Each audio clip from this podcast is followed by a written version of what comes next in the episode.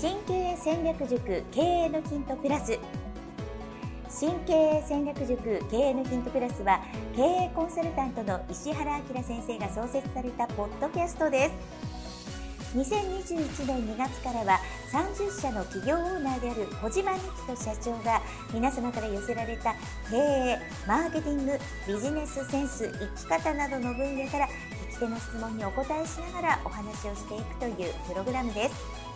それでは今日のプログラムをお聞きください。経営のヒントプラス第661回目お届けいたします。こんにちは、ナビゲーターの福田紀子です。小島です。よろしくお願いします。ます今日の質問です。はい。小島社長が使われているバッグのブランドと持ち歩いているバッグの中身のそれぞれのアイテムの購入のきっかけと持ち歩いている目的をお伺いしたいです。はい。バッグの中身のアイテムに関しては、防具などの YouTube 企画でも人気の企画になっているようなので、ビジネスで結果を出されている小島さんがお選びになられているバッグの中身を含めた仕事道具は皆さん興味があるのかと思い質問をさせていただきました。また、上記の質問と連動するのですが、確か小島社長は現時点で Windows のパソコンを使われていらっしゃると思います。スマートフォンは iPhone、読書は iPad でされている小島社長がなぜパソコンだけ Windows をお使いになっているのか理由をお伺いしたいです。ノートパソコンは Mac をお使いであれば小島さんの視点で仕事をする上での Windows との違いやメリット、デメリットをお伺いできれば幸いです。どうぞよろしくお願いいたします。といただきました。ご質問、ありがとうございます。はい。では、まずはお知らせです。はい、えー、僕がですね、経営しております株式会社 e メディックという会社がありまして、カタカナで e メディックというふうに入れていただきますと、えー、検索でですね、私がやっておりますセミナー動画過去のですね、2本を無料で見れるという、そういう企画をやっておりまして、1本目がですね、99%失敗しない新規事業の作り方。もう一個がですね、社員1名、コネなし、事務所なしから運や偶然性を排除し、13年で30社の企業オーナーになるまでの戦略を大公開ということで、新規事業の作り方と、僕が、あの、社員1人の時からどういうふうにやってきたのかっていう、まあ、戦略の部分をですね2時間ずつお話をした過去のセミナーを、え無料で見れるという企画をやっておりますのでもしよろしければですねこれお金かかりませんのでぜひ株式会社 e メディックというふうに検索していただいてそちらのホームページから動画の方を見ていただければなと思います。はい、必見です。はい、ご覧になってない方、ぜひ探してみてください。いでは今日はバッグバッグですね。バッグバッグのブランド？まずこれそもそも知りたい人がいるのかっていうのがちょっと不思議だったんですよ。この質問をいただいた時ですね。はい、まあなんですけど、まああのー、もしかしたらまあいるのかなと思うことで、うん、であのー、まあ何かの参考になればということで、でまずあのバッグなんですけどその前にそもそも僕ですね、うん、えー、と4年ぐらい前までは、もう10年間ぐらい、うん、あのエルメスのバーキンというのの40っていう40センチのやつと50っていうあの50センチの今は売ってないんですけどそういうものすごいでかいやつがあるんですね。はい、でそれをずっと使ってたんですけどこれ何かの時も話をしましたけどもう重すぎてですね。あのバーキンであれめちゃくちゃ重いんですよ。はい、あのカバン自体が重いのでしかも手に持つんで右右で持つと右がなんか背骨が歪むというかそれでも背骨がずっと歪んでたんです。はい、はい、なのであの途中からリュックサックに変えたというお話をしたと思うんですけど、はい、で、まあ、何のどういうブランドかというと、まあ、僕はあのルイ・ヴィトンが好きなので、はい、まあ、キコさんの、まあ、目の前にありますけどこのルイ・ヴィトンのリュックを2種類持っていて、はいうん、えー、っとこう今目の前にある黒い革のやつはこれはちょっとちっちゃめでもう一個はもうあのシルバーっぽいやつでもう一個は結構でかいんですよ。はい。はい、両方大体60万ぐらいすると思います。ちょっと高いんです、はい、革なので、うんうんうん、なんですけど、まあそれを使っていますと。はい。で、あのまあそのバッグを持っているとまあ自分がやっぱりテンションが上がるというのが大事かなと思っていて正直バッグなんて何でもいいっちゃ何でもいいと思うんです。はい、あの何にあのまあ、あの何を重視するかっていうことで別にあのリュックサックなんて、まあ、1万円もしないぐらいで売ってますので、うんなんですけどたくさん入るっていうのと、まあ、一生使いたいと思うようなものがいいんじゃないのかなと僕は思っているので、まあ、高いですけどそれを2種類使ってます。でなんで2種類かっていうとうんその2種類以外うんルイ・ヴィトンで僕がのものが入るような大きいバッグがないんです。売ってないのでにその2種類っていうはい。そうなんです。はい、であのじゃあなんであの黒い革のですねビトンっていうマークが押してあるこれを使ってるかというともう一個の大きい方を普段メインで使ってるんですけどはい。これがですねチャックが壊れてしまって、はい修理に出しているんであこれがサブなんです。はいそうなんですね。そうなんです。でもこれだいぶでかいですよこれでも。で僕はあのどういうふうにかあのカバン基本的に荷物僕多いんです。はい。なんですけどどういうふうに考えてるかというと自分のオフィス以外をうん仕事場にするために何が必要かっていうふうに考えてるんです。僕はあの、会社の事務所で仕事をすることってそんなに多くなくてですね、はい。あのいろんなところで仕事をしてます。うんホテルのラウンジホテルというのは例えば東京でいうとですね六本木にあるリッツ・カールトンホテルとか、はいまあ、そういうようなあのいわゆる、まあ、高級なホテルですね大阪にもありますけど、うんそういうホテルのフロントの横って大体カフェというかラウンジというかがありましてまあよく土日とか女性とかがあのなんかマカロンとかアフタヌーンティーっていうんですかね、はいそういうのをやるようなそういうホテル、はい。でしかもコーヒー1杯がはい。1500円とか2000円っていう恐ろしい値段のはい。でなのに2時間しかいちゃいけないみたいなうんそういうようなあのいわゆる高級ホテルのラウンジで仕事したりとかはい。あとはおしゃれカフェですねうん。僕はスターバスターバックスはあんま好きじゃないんですけど、あのまあそういう何なんか別にチェーン店じゃなくてもいいですカフェはい。でコンセントが使えるカフェっていうのは僕は行くところの最寄り駅のとこっていうのはもう全部把握していてうんあのコンセントが使えるカフェとかうんあとは奥にですね最近多いのがズームができるようにあのちっちゃくですね仕切られていてはい。あの丸いこういうライトありますよね。YouTuber とか使うあれあれも使えるようになっていてうん。そこの中だと喋っていいと。その代わり、えー、と何か一品頼む以外に僕がよく行く五反田のところは1時間うん。550円払うんですよね、うん。追加で。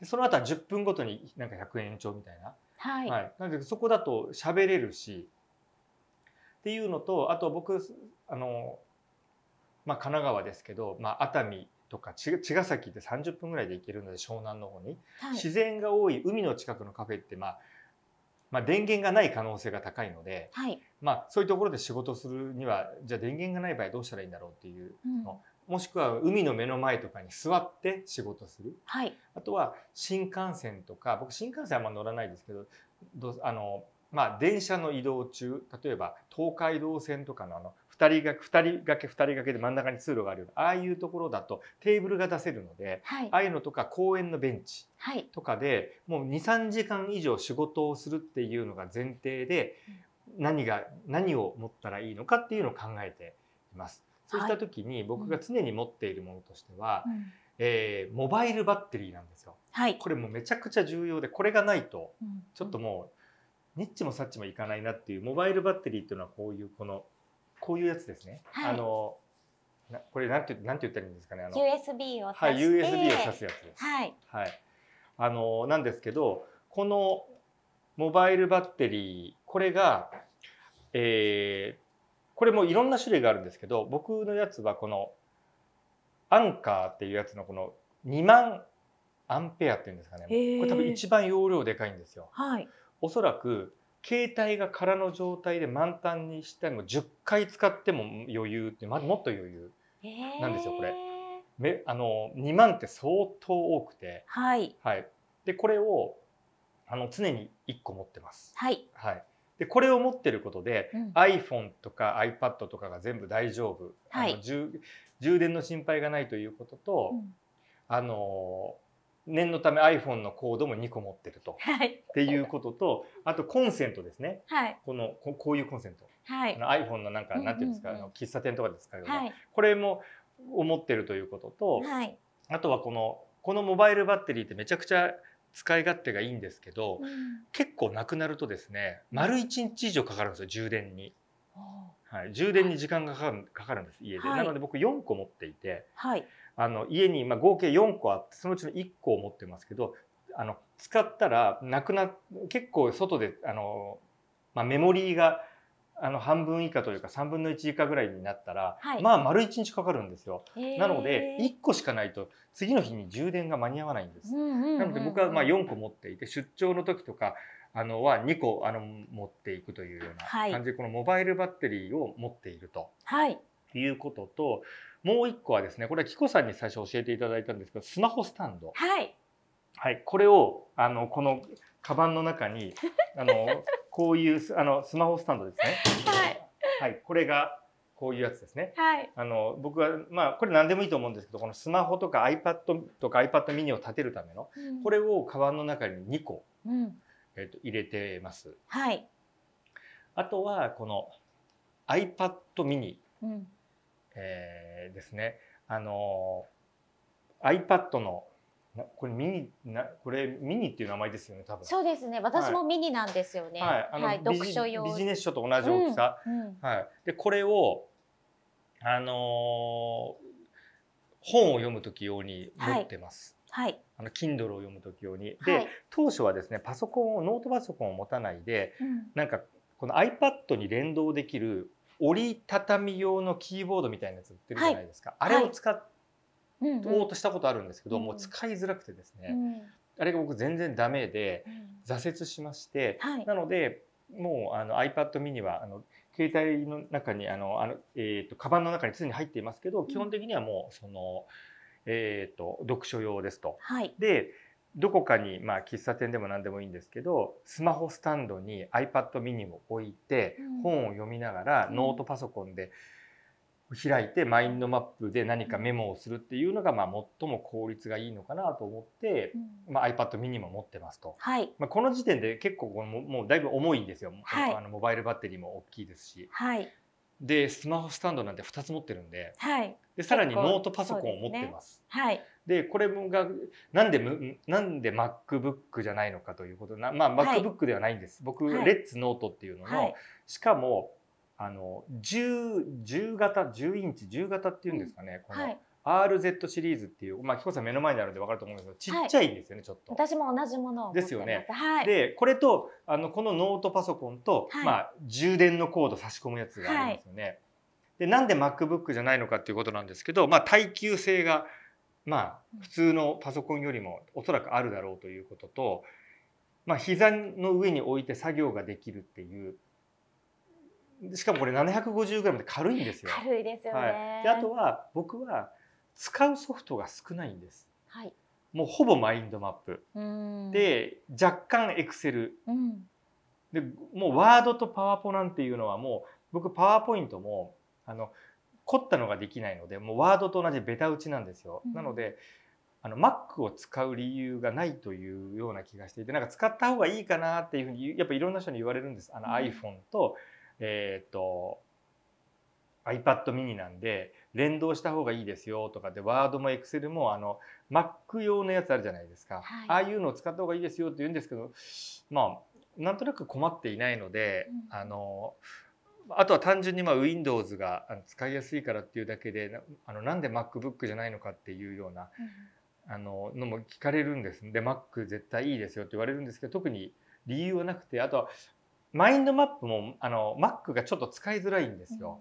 っていうのはもういろんな人に聞いていて、はい。はい、あのなので例えば英語版じゃないとになっちゃうとか、よくわからない感じなので、あとはその前はパソコンもあの大きい通普通のノートパソコンだったんです。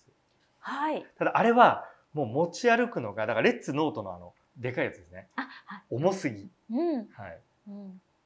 なのであのー 持ってますとただ現実はほとんどノートパソコンはもうその外でも何かマインドマップに打つ以外外で使わないので正直そんなには使わないですけどでも一日どこかで今日は外で仕事しようと思った時にはやっぱりマインドマップだけはめちゃめちゃ使うはい。のでそのノートパソコンを入れてますっていうのと、うんあとは携帯を僕4個持ってるんではい。で2個はポケットに入れて2個はえっ、とまあ、えーカバンの中に入れていると。はいでまあこれ家家用とか仕事で昔から使ってるやつと、はい。そういう LINE とかをチェックするやつとかってそういうのでまあ結果的に増えてってる、うん。はい。まあ、1個でいいといえば1個でいいんじゃないかって感じもするんですけど、はい、うんうんうん。あのなんですけど、まあ、4個持っているっていうこととあとはあの、まあ、こういうポーチみたいなのを持っていてはい。あのその中にですね、うん。女子みたいにいろんなものを入れていて、はい。であのこれ1年ぐらい前から、えー、1年前じゃないな。10ヶ月ぐらい前から僕その美容クリ知り合いの美容クリニックで、うん。えー、とシミ。はい。シミレーザーっていうのをやり始めて3ヶ月か4ヶ月に1回ぐらい、はい。なのでそのとそこの時にその一年中日焼け止めを絶対塗っといた方がいいと。うんうん小島さんの年ぐらいになると、うん。あのその方が後々いいですよって言われたので、まあ、日焼け止めですね。はい。日焼け止めクリームをうん。持っているとでこの中に持ってますしちょっとその会社の外のお散歩行くようにまああのもう今目の前にも日焼け止めのクリームが置いてありますしはい。あともうこういう化粧水ですねはい化。粧水をなんかそのボトルに入れてこれもその美容クリニックの先生にから聞いて買ってるやつをただ小瓶に分けただけなんですけどこれをこのスプレーにしてこういうふうに顔にたまにつけるっていう、はい。